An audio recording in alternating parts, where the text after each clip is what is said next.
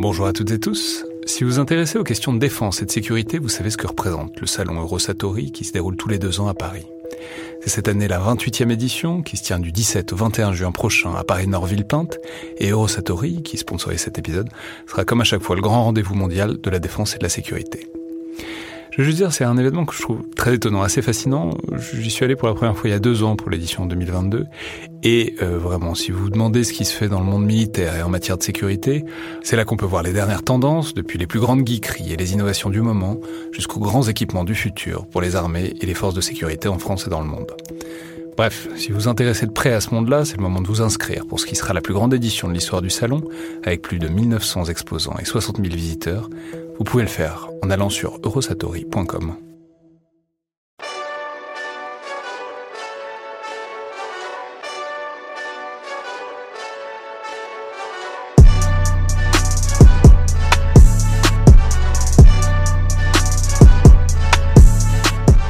Bonjour à toutes et tous et bienvenue dans ce nouvel épisode dans le viseur de récits de vie militaire, de récits euh, d'opérations euh, parfois.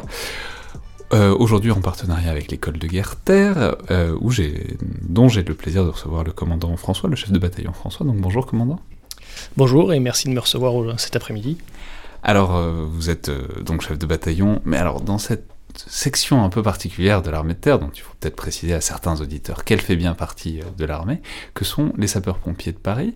Alors peut-être euh, dites-nous euh, la particularité de statut des, pompiers parisiens par rapport à, d'autres d'ailleurs? Oui, alors du coup, la, brigade de sapeurs-pompiers de Paris est effectivement une unité militaire, comme vous venez de le souligner à juste titre, qui fait partie de, de, de l'arme du génie, mais qui a la spécificité d'être mis pour emploi au préfet de police de Paris. Euh, ce qui fait qu'effectivement, il y a un peu cette double lien de subordination de par notre appartenance du coup à, à la grande famille militaire de, de l'arme du génie et à la fois, on va dire, au, au quotidien euh, pour la partie euh, opération euh, qui se fait sur la plaque parisienne effectivement, mais comme d'autres corps de sapeurs-pompiers pourraient le faire en France, mais avec la spécificité du statut militaire. Et il n'y a que à Paris que vous êtes militaire ou il y en a d'autres? Non, il y a deux villes qui partagent un peu cette singularité, le, le bataillon des marins-pompiers de Marseille et la BSPP pour la zone Paris et les trois départements de la Petite Couronne. Donc euh, l'armée de terre c'est Paris et Marseille d'une manière euh, peut-être un peu intuitive, c'est donc la marine. Exactement. Ok, très bien. Donc c'est donc un souvenir euh, de pompier, de, de vie de, de sapeur-pompier de la brigade de Paris que vous allez nous raconter. Alors je crois que c'est en février 2015. Alors dites-nous peut-être, placez-nous un peu le décor euh, de, de cette opération. Qu'est-ce que déjà qu'est-ce que vous faisiez Que- que- Quel était votre poste, votre statut à l'époque Oui, alors du coup c'est un souvenir effectivement qui remonte à février 2015, donc euh, quelques années en arrière, quand j'étais euh, capitaine adjoint au commandant unité euh, d'une compagnie d'incendie euh, euh, à Paris. Euh, C'était un week-end, euh, l'intervention dont on va parler, enfin le souvenir qu'on va évoquer aujourd'hui. Euh, J'étais de garde, C'était à Paris même? C'était à Paris même, effectivement. Euh, J'avais rejoint cette compagnie depuis quelques mois, l'été précédent, donc ça faisait quelques mois que j'étais là. mais il y en a combien des compagnies à Paris? Enfin, vous, je sais pas, vous êtes tous les arrondissements, tous les deux arrondissements, tous les... Il y a 77 euh, centres de secours qui sont du coup répartis sur toute la zone d'opération de la BSPP. Euh, et pour la partie euh, spécifique des groupements d'incendie et de secours, il y a 8 compagnies d'incendie et de secours dans chaque groupement, euh, qui comprennent entre 2 jusqu'à 4 centres de secours. D'accord. Donc là, donc, euh, en gros, vous intervenez sur euh, quoi, deux, trois arrondissements ou- Ça représente, alors pour la compagnie dans laquelle euh, j'ai servi, ça représentait effectivement principalement le 5e arrondissement, le 13e arrondissement et la commune d'Ivry-sur-Seine. D'accord. Donc, voilà. Donc, vous êtes de garde, vous un week-end, vous êtes content euh, vous- Oui, alors c'est un, un week-end, donc en général on est de garde tout le week-end pour éviter d'avoir à partager le week-end en deux. Euh, c'est un dimanche matin, il est à un peu plus de 8 heures. Euh, avec les, la garde du jour, on s'apprête à partir jouer au football puisque c'est euh, la- l'activité traditionnelle du dimanche matin.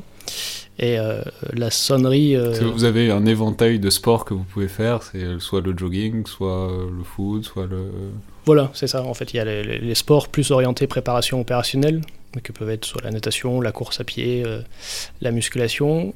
Et le dimanche matin, en règle générale, c'est le sport un peu plus loisir, euh, donc plutôt sport collectif, en l'occurrence le foot qui, qui est plutôt, plutôt répandu, effectivement. C'est fascinant parce que euh, souvent on croise des, des pompiers euh, de Paris, à, à Paris parce que j'habite à Paris, enfin avec le talkie-walkie euh, en train de courir, c'est donc que vous êtes qui, sont de garde et qu'à tout moment ils peuvent interrompre leur jogging pour être requis sur une intervention. Exactement, exactement. Il y a l'activité du jour, où les activités du jour sont toujours impactées par les, les ordres d'opération qui peuvent tomber euh, à chaque sollicitation en fait. Donc on a un planning de base établi et puis après en fonction des sollicitations le, le planning est aménagé.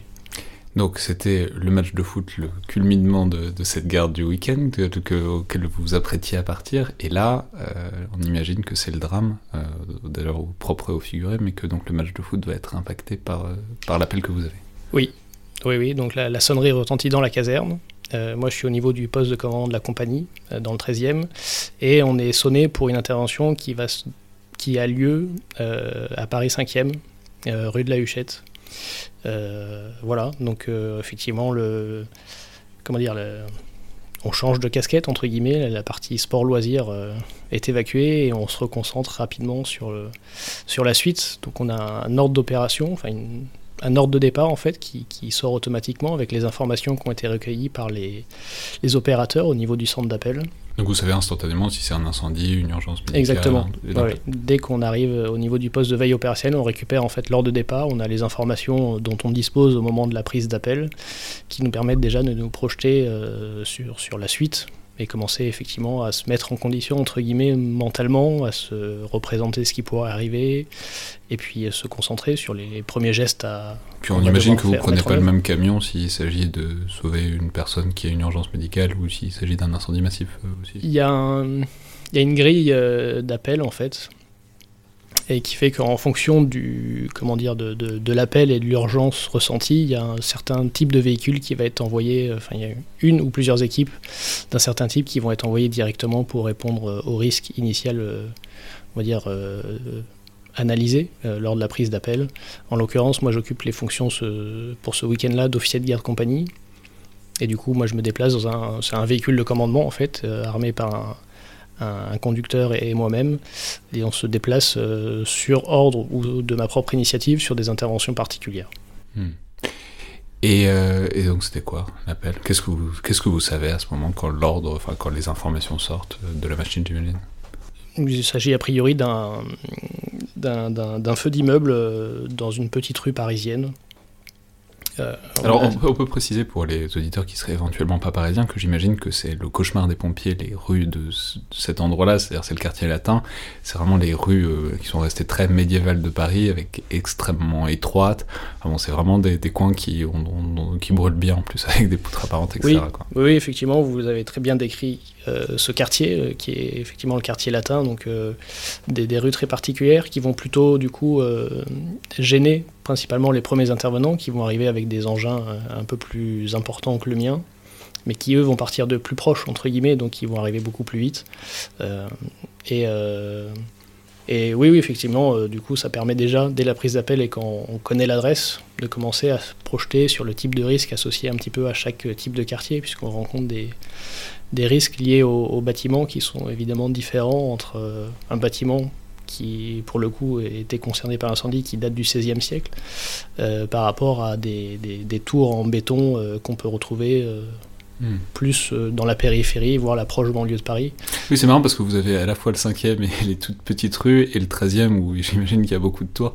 Donc effectivement, c'est un peu deux métiers voilà, différents.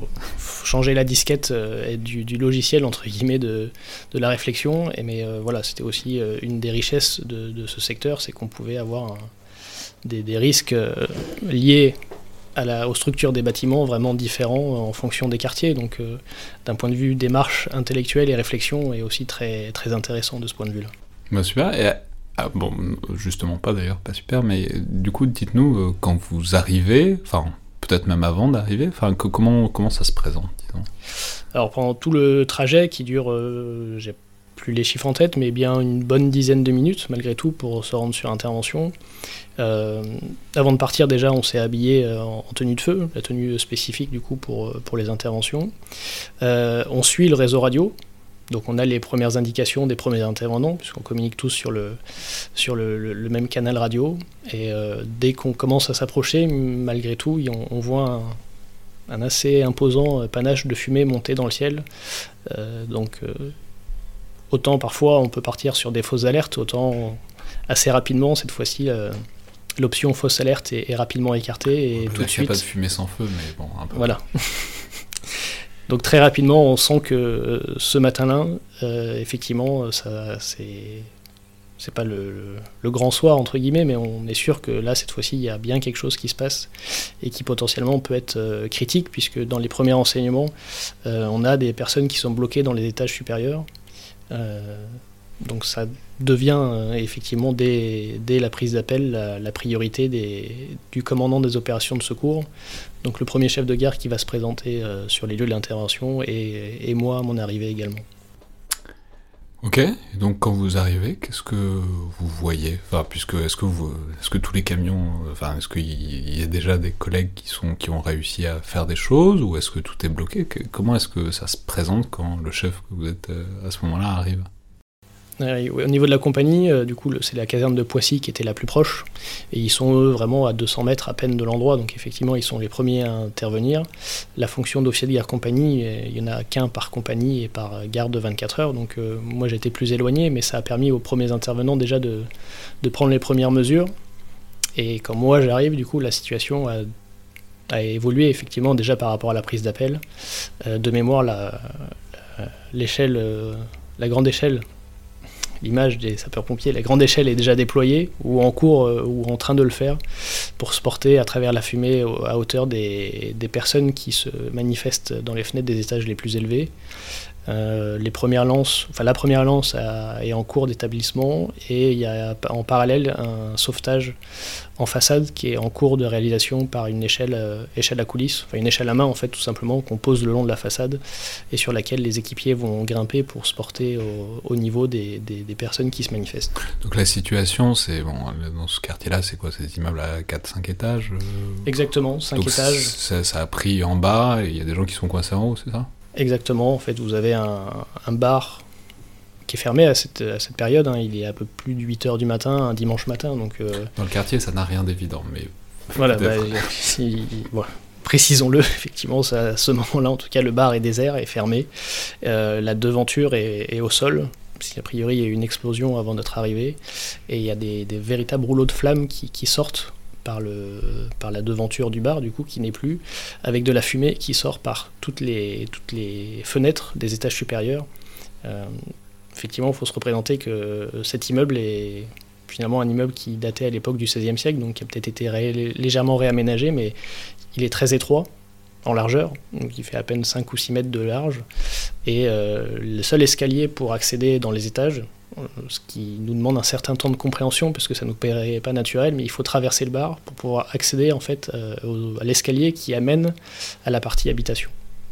Ah, ça veut dire que les habitants doivent passer par le bar à chaque fois A priori, voilà. Enfin, c'est ce qu'on a compris après coup, évidemment, puisque euh, là, initialement, nous, le premier réflexe, c'est de trouver l'escalier qui, qui, permet d'accéder aux étages, mais le premier tour du feu, notre première reconnaissance euh, rapide, ne nous permet pas d'identifier cet escalier. Ok. Et alors, euh, donc, on essaye plusieurs choses en même temps. Donc, il y a la grande échelle, il y a la petite échelle de façade.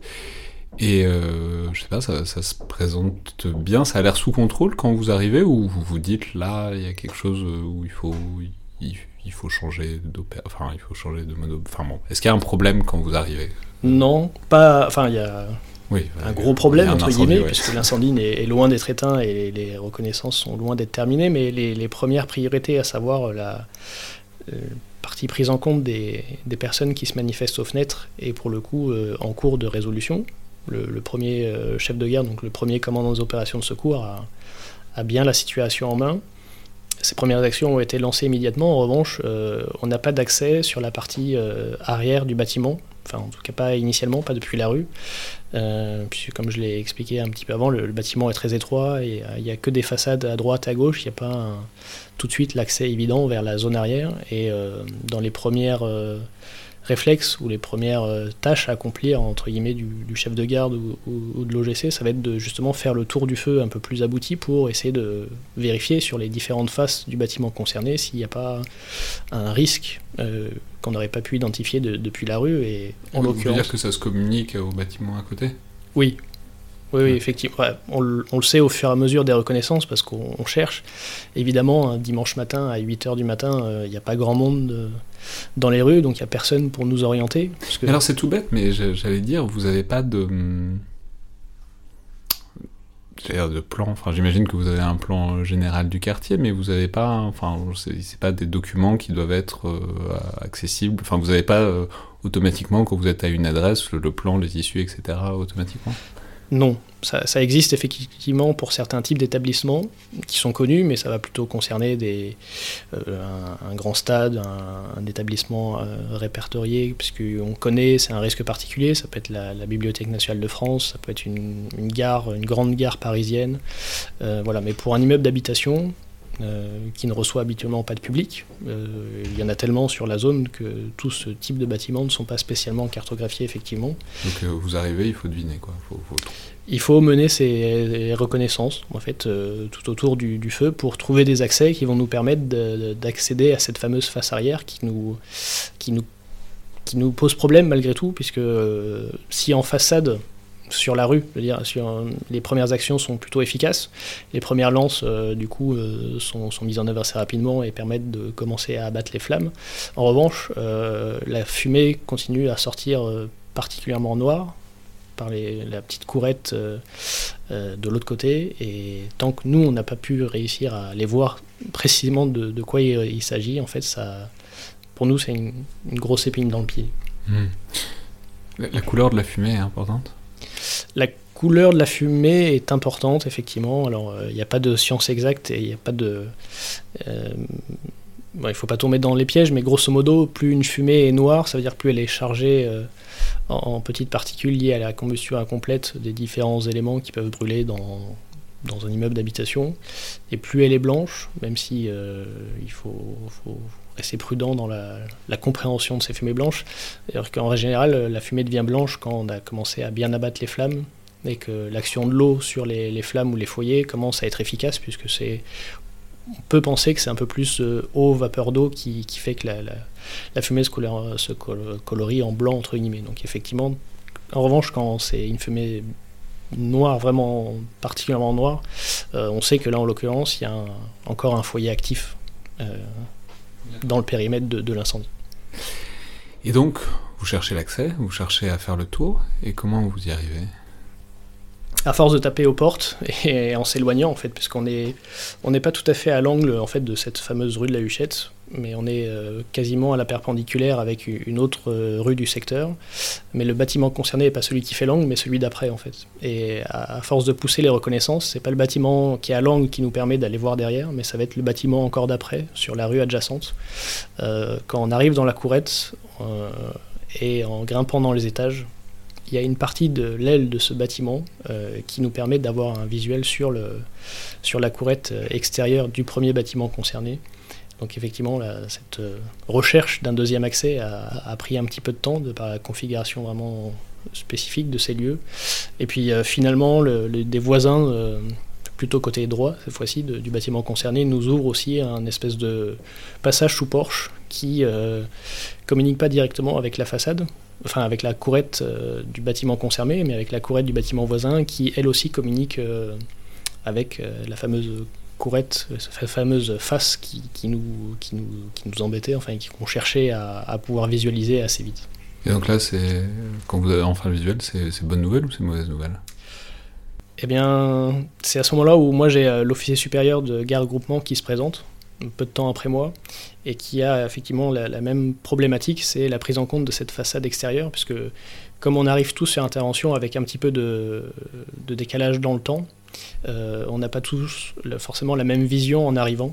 Et c'est cette vision complémentaire à différents moments qui fait que ça permet de bien cerner le problème. Et, euh, finalement, quand on découvre la façade arrière, euh, c'est pas une bonne nouvelle, puisqu'on s'aperçoit à ce moment-là qu'en fait le feu a commencé à se propager à, d'autres immeubles qui communiquent dans ce volume de la courette euh, du premier immeuble euh, sur la partie euh, des zones type cuisine des, autres bâtiments. Mais la configuration des lieux, effectivement, est assez difficile peut-être à se représenter, mais en fait c'est les, les, faces arrière des bâtiments adjacents, mais qui sont peut-être séparés d'un bâtiment entre les deux, qui sont concernés par, le, par un début de propagation d'incendie.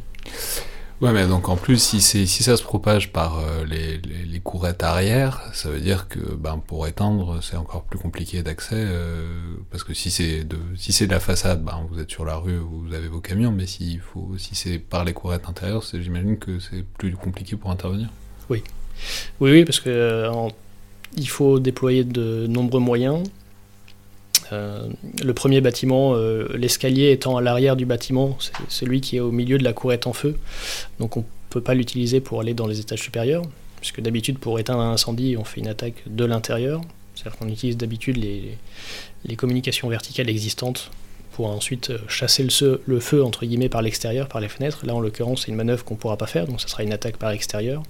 Euh, c'est un bâtiment qui est relativement ancien. Alors, sur le moment, on sait pas, euh, on ne connaît pas exactement les caractéristiques du bâtiment, mais vu sa morphologie, effectivement. C'est un bâtiment du XVIe siècle, a priori, c'est pas fait en béton. Voilà, voilà. Alors le CMCX, ça, on le sait, on le sait après coup, puisqu'on on, s'est posé la question, on a fait une petite étude parce que pour mieux comprendre aussi le déroulé. Mais sur le moment, voilà, clairement, on n'est pas sur une structure béton classique qu'on peut retrouver euh, dans les bâtiments modernes. Et, il se trouve que l'escalier qui est en bois s'effondre à un moment donné, très rapidement. Euh, et, dans les bâtiments qui sont touchés par l'incendie, mais dans, les, dans le volume adjacent, en fait, il y a des départs d'incendie dans de nombreux appartements. Ce qui fait qu'il y a toute une manœuvre hydraulique euh, à mettre en place. Donc en gros, euh, on va estimer à peu près une lance par appartement pour pouvoir traiter en simultané les débuts de propagation dans, dans chaque appartement. Donc effectivement, le, et tout ça, c'est 8h du matin dimanche, donc on suppose qu'il y, y, a des gens à l'intérieur de tous ces appartements Oui, effectivement, c'est dans les, comment dire, les, les, risques identifiés quand les incendies ont lieu euh, fin de journée ou, ou, pendant la nuit ou les week-ends. Potentiellement, les gens sont, sont plutôt chez eux. Alors la période la plus, la plus dangereuse, entre guillemets, est forcément la nuit, puisque les gens euh, sont dans leur sommeil, n'ont pas forcément toujours conscience du danger.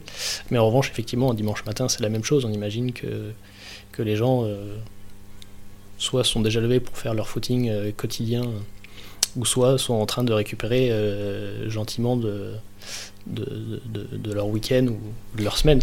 Donc effectivement, la euh, course à pied est bonne pour la santé d'une manière générale.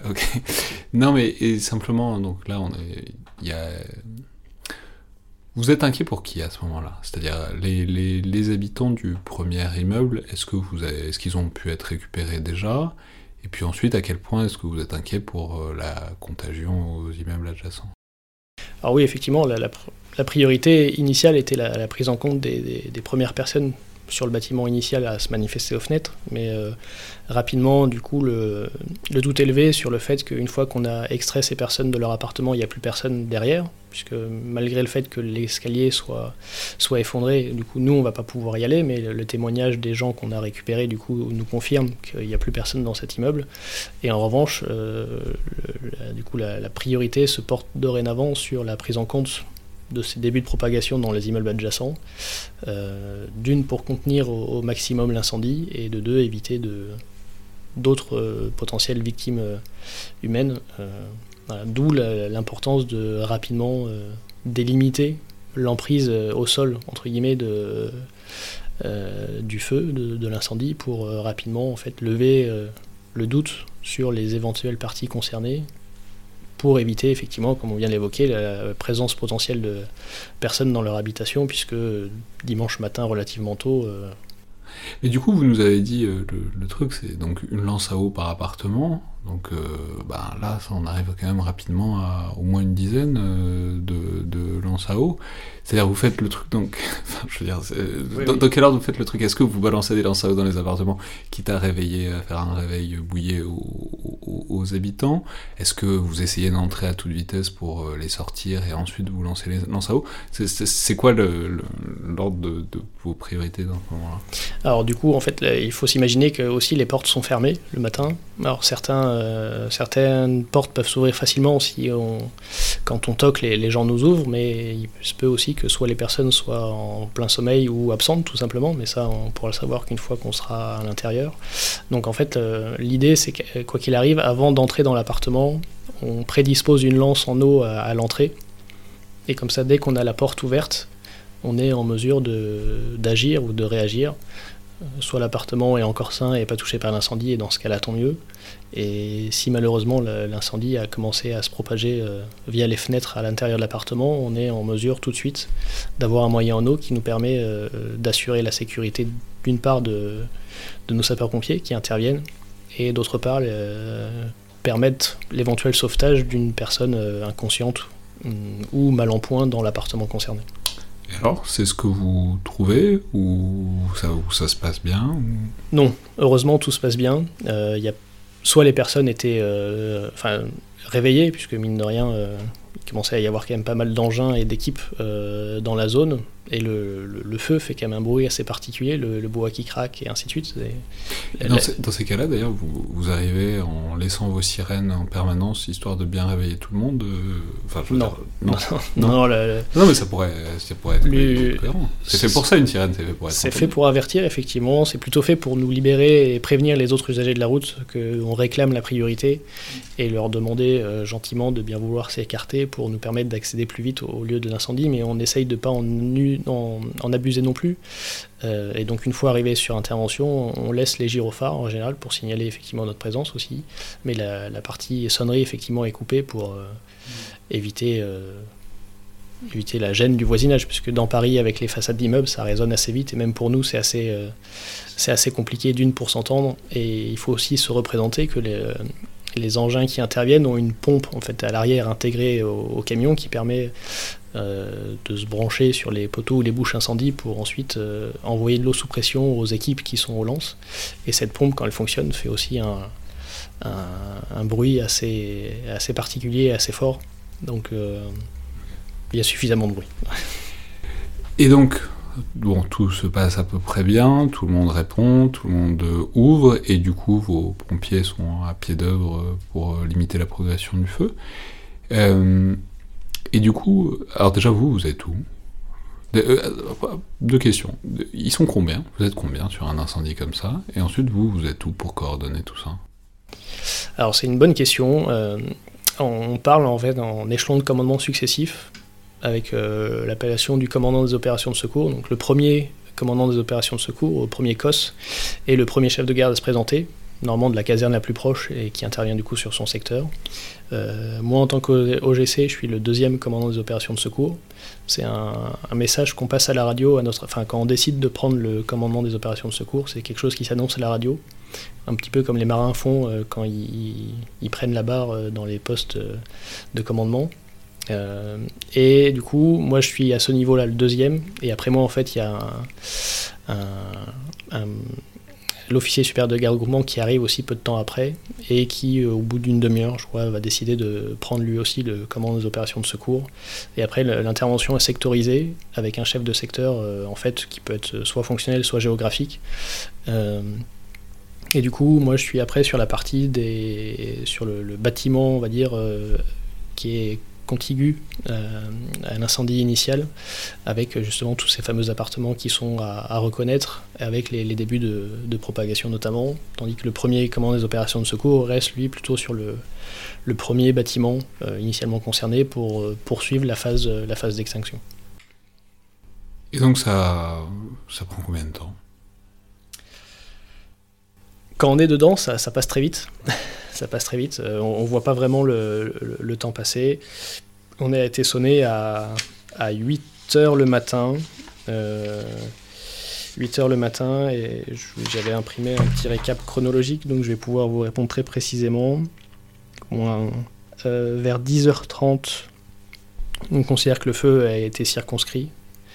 Et le feu éteint, au moins le, message passé à la radio, c'est un, peu avant 13h.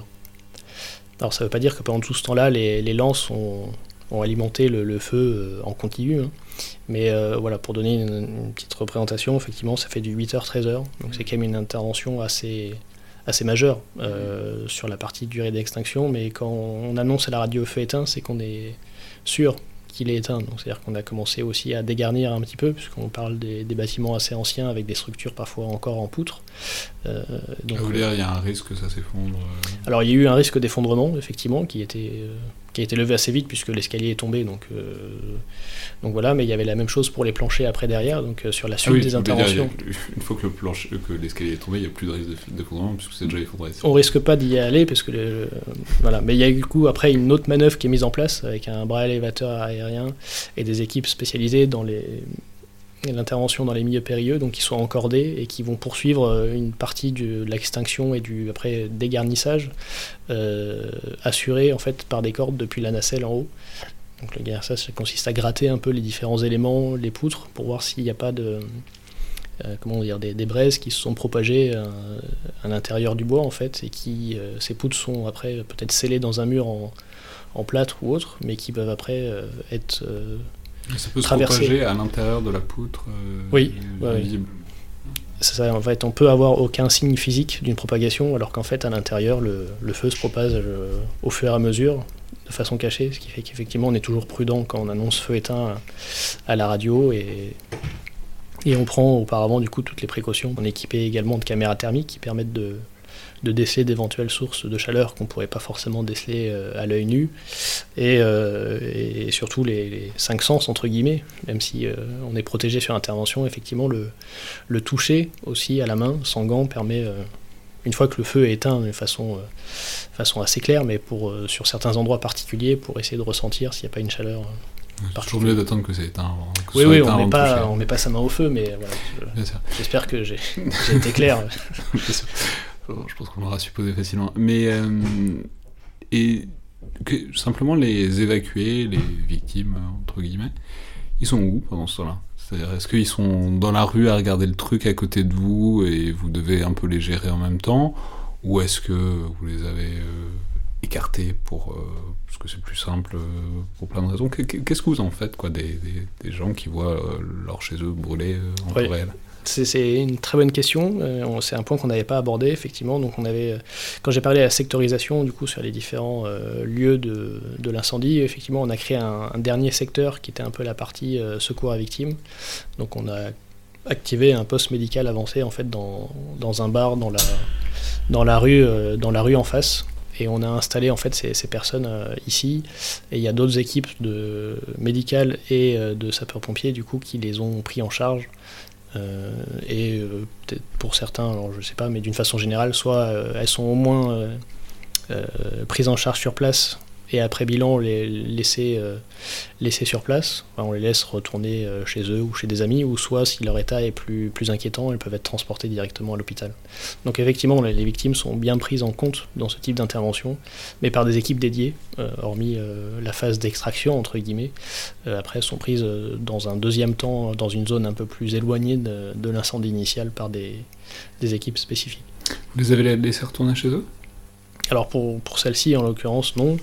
Euh, je me rappelle plus exactement leur devenir, mais euh, soit elles ont été transportées à l'hôpital pour des examens complémentaires, puisque euh, la spécificité de Paris, c'est que tout le monde a facilement son téléphone à portée de, main, et il se trouve qu'en fait, après coup, on a découvert des vidéos de, de l'incendie, enfin de la phase initiale en tout cas, où on voit les gens se manifester aux fenêtres avant notre arrivée.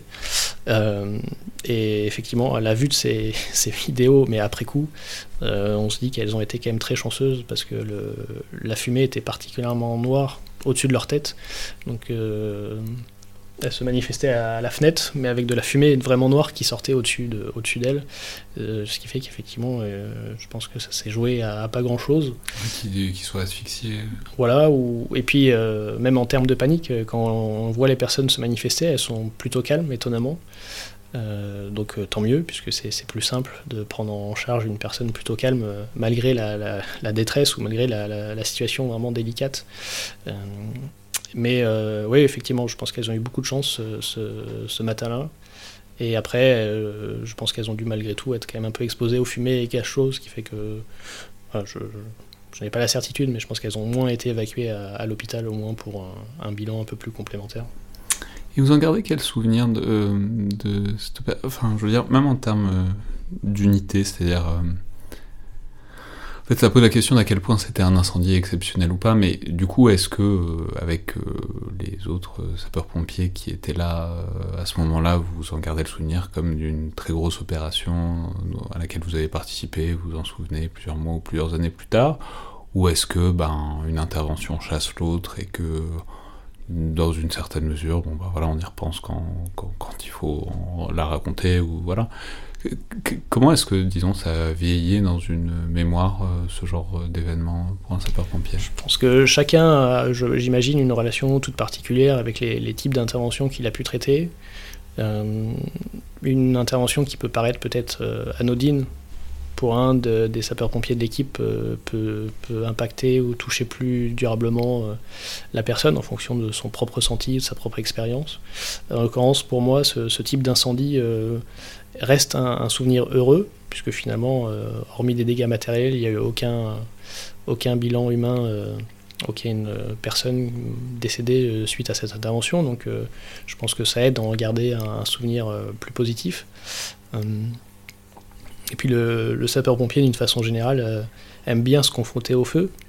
ça ne veut pas dire qu'il souhaite le malheur à ses concitoyens, mais c'est vrai qu'il s'entraîne quotidiennement pour faire face à ce type de situation. Donc je pense qu'il a aussi euh, l'envie de, pouvoir confronter ses savoir-faire à, la réalité.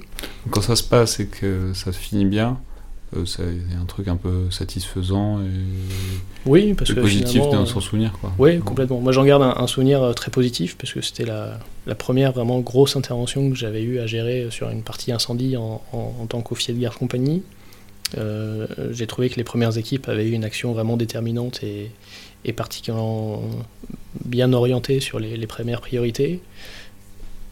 Du coup, effectivement, le, bilan est positif au, final, puisque l'incendie a été circonscrit à l'immeuble concerné initialement, en plus les départs d'incendie qui ont été assez rapidement traités.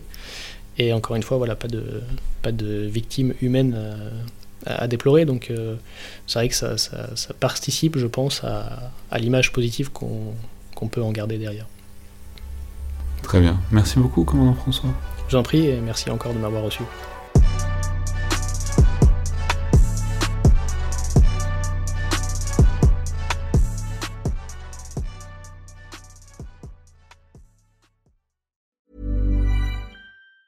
Planning for your next trip? Elevate your travel style with Quince. Quince has all the jet setting essentials you'll want for your next getaway, like European linen premium luggage options, buttery soft Italian leather bags, and so much more. And it's all priced at 50 to 80% less than similar brands. Plus, Quince only works with factories that use safe and ethical manufacturing practices. Pack your bags with high-quality essentials you'll be wearing for vacations to come with Quince. Go to quince.com slash trip for free shipping and 365-day returns.